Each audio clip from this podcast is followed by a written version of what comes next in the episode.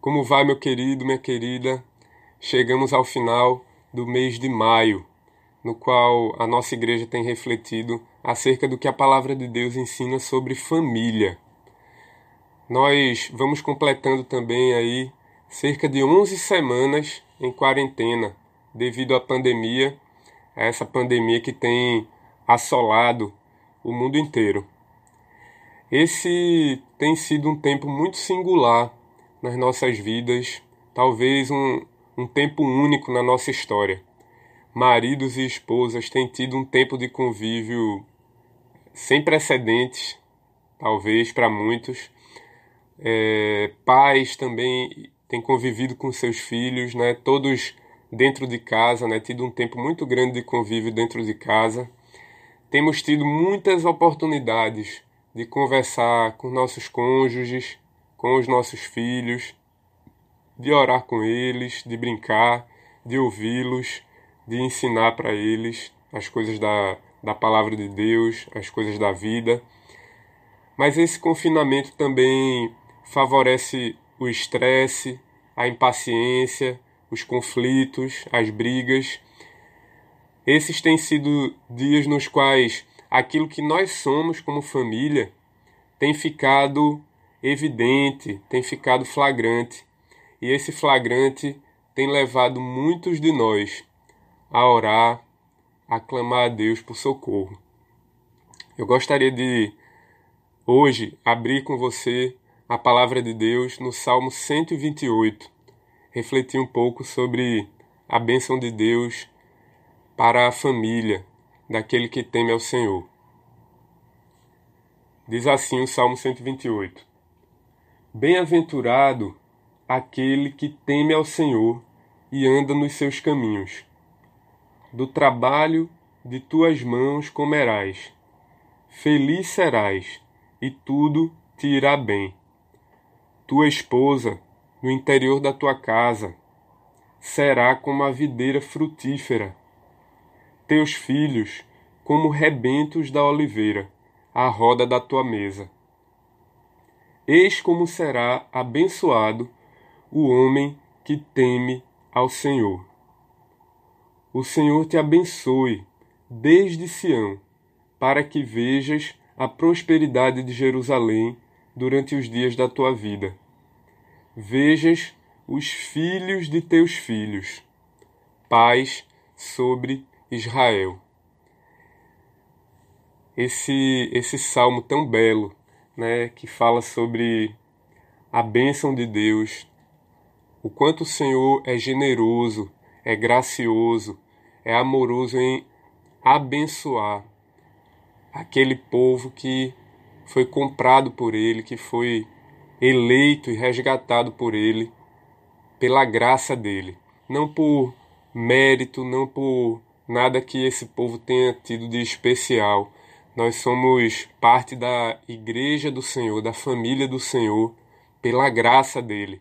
Como diz o apóstolo Pedro, nós que não éramos povo, mas que agora somos povo de Deus, que não tínhamos alcançado misericórdia, mas que agora alcançamos misericórdia, nós fomos escolhidos por Deus, somos raça eleita, sacerdócio real, povo de propriedade exclusiva de Deus. Então, para esse povo que foi inserido na família de Deus, na aliança do Senhor, pela graça, pelo sangue do Cordeiro, para esse povo tão abençoado, tão agraciado pelo Senhor, ah, existem promessas. De, em toda, toda a Sagrada Escritura é, revela a, aquilo que Deus promete fazer, a, as bênçãos decorrentes de nós andarmos nos caminhos do Senhor, de como indivíduos, mas também como famílias. Quais são as bênçãos que Deus derrama sobre o povo que anda de acordo com as exigências da aliança do Senhor. E, e esse salmo ele fala um pouco disso, é, eu desejo, meu desejo é que você medite nessas palavras desse salmo, né? Ah, coisas tão belas, né? A gente É, o verso 2 diz: é, Do trabalho das tuas mãos você comerá, será feliz e tudo te irá bem. Mesmo em meio a, a dias tão conturbados como nós experimentamos hoje, a gente pode atestar essa verdade aqui. O Senhor tem nos feito pessoas felizes. Ah, ainda que coisas possam faltar em nossa dispensa, ainda que contas estejam em aberto, ainda que todas as limitações que nós estamos experimentando, ah, mas o Senhor nos fez feliz porque temos Jesus Cristo. Ele, o verso 3 diz: Olha, a tua esposa no interior da tua casa será como uma videira frutífera, teus filhos como rebentos da oliveira à roda da tua mesa. Aquele que teme ao Senhor verá todas essas bênçãos em suas vidas, em sua casa. Verá, inclusive, os filhos dos filhos. Verá netos. Né? Isso é, é um grande privilégio que a palavra de Deus fala para aqueles que temem ao Senhor. Muitos de nós já têm experimentado essa, essa graça, essa bênção do Senhor. Hoje eu quero, de forma muito breve aqui, eu quero ler para você o relato de um casal, o relato do casal Gerard e Harriet Van Groningen. É um, um relato que está registrado no livro A Família da Aliança, publicado pela editora Cultura Cristã. A edição que eu tenho em mãos aqui, que eu vou ler para vocês, é de 1997. Veja o que disse esse casal em 97 ao contarem a história da vida familiar que eles tiveram. Tivemos o privilégio de ter uma família de oito filhos. Harriet, minha esposa, e a abençoada mãe dessas crianças, e eu, recordamos as fases da nossa vida familiar durante os últimos 70 anos. Nós dois nascemos no início dos anos 20. Nossa infância se passou num estilo de vida de semi-clausura. Nossa adolescência começou durante a depressão e continuou na década de 30. Nossos anos de namoro foram turbulentos e desafiadores durante os anos 40, primeiramente durante os dias da Segunda Guerra Mundial e depois nos anos do período pós-guerra, quando nos casamos. Então vieram os calmos anos 50, durante os quais seis dos nossos filhos nasceram. Começamos a compreender como a vida social se desenrolava e se desenvolvia.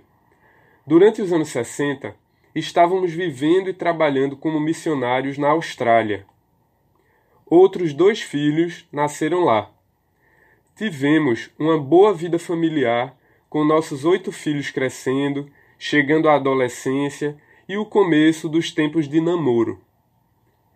Enquanto estávamos na Austrália, nós nos envolvemos com crianças, jovens e estudantes em várias atividades relacionadas à igreja e à escola. Nos anos 70, voltamos para os Estados Unidos, e isso exigiu alguns drásticos ajustes na vida. A maioria de nossos filhos estava no colegial e na faculdade. Os problemas surgidos nos anos 60 não nos afetaram muito enquanto estávamos na Austrália, mas nos pegaram de frente durante os anos de mudança e ajustamento para um estilo de vida tão alterado e diferente daquilo que nós havíamos experimentado durante o período de 1935 a 1958. Durante as décadas de 70 e 80, testemunhamos o processo de namoro e casamento de nossos oito filhos. A maior parte dos nossos 31 netos nasceu durante esses anos. Como pais e avós, nós oramos constantemente pelos nossos filhos, enquanto os filhos deles crescem da infância para a adolescência e da adolescência à idade adulta. Às vezes, ficamos muito preocupados com as constantes mudanças que ocorrem na sociedade contemporânea. E agora, nos anos 90, estamos testemunhando o processo de namoro dos nossos netos adolescentes mais velhos e os seus casamentos. Ficamos com essa breve revisão de nossa vida familiar, profundamente impressionados pelas enormes alterações que aconteceram no meio social e na textura da vida familiar. O, o pastor Gerard Van Groningen, ele foi também educador, escritor e um dos professores fundadores do Centro Presbiteriano de Pós-Graduação Andrew Jumper em São Paulo. Faleceu em 2014 aos 93 anos. Harriet também faleceu aos 93 anos após 64 anos de casamento com Van Groningen e 3 anos de viuvez. Meu desejo, meu querido, é que esse relato sirva de inspiração para todos nós, casados ou solteiros, filhos ou pais. Esse, esse relato aí de tantas mudanças, até mesmo na sociedade, que ele sirva de inspiração, de encorajamento para mim e para você. Aproveite esses momentos, aproveite os momentos da vida, brinque com seu filho, escute as coisas de criança, as coisas infantis que ele tem para dizer para você, converse com seu cônjuge, ore com ele, ore com ela, esteja com seus pais, ouça o que os seus pais têm para dizer para você, se você é solteiro, coloque também diante de Deus os seus, os seus desejos, os seus pensamentos sobre ter uma família. Numa sociedade que muda tanto, a palavra e a aliança do Senhor permanecem eternas. Viva para a glória de Deus e desfrute desses breves momentos que passam tão rápido. Que Deus abençoe a sua vida e a sua família.